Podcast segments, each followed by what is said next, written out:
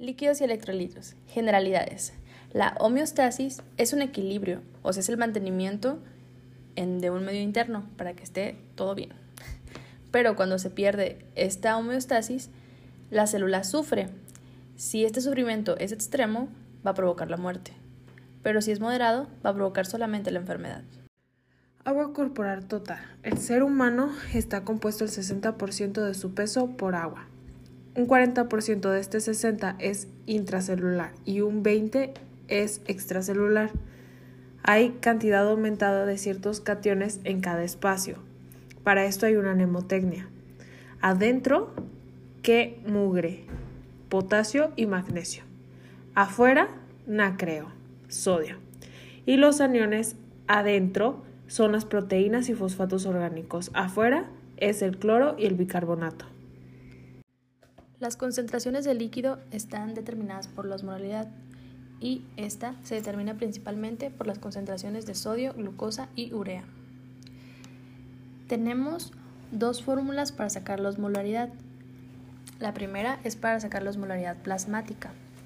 Esta es la que se usa más frecuente en la mayoría de pacientes y la fórmula es 2 de la suma de sodio más potasio más glucosa entre 18 más BUN entre 2.8 y BUN es igual a urea entre 2.14. Para este el valor normal es entre 2.80 a 2.95. Y la osmolaridad plasmática efectiva, este se utiliza solo para pacientes que tienen la glucosa mayor a 100 y en cuanto al uso de manitol. Esta es la misma que la anterior, solamente se va a quitar lo del BUN, o sea que quedaría como 2 de sodio más potasio más glucosa entre 18. Y para este el valor normal es de 270 a 285.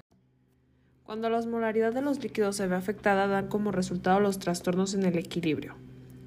Estos se pueden clasificar por tres, dependiendo si es por volumen, concentración o composición.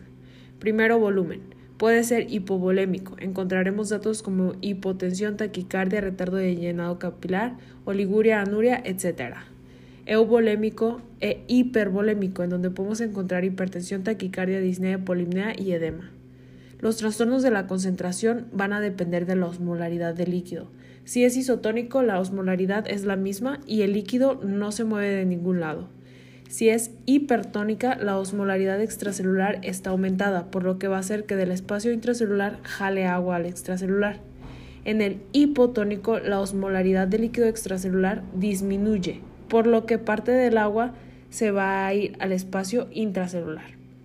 Y por su composición tenemos que va a depender del electrolito. Solamente nos referimos a si este sube o este disminuye. Puede ser del sodio, potasio, magnesio, fósforo, etc.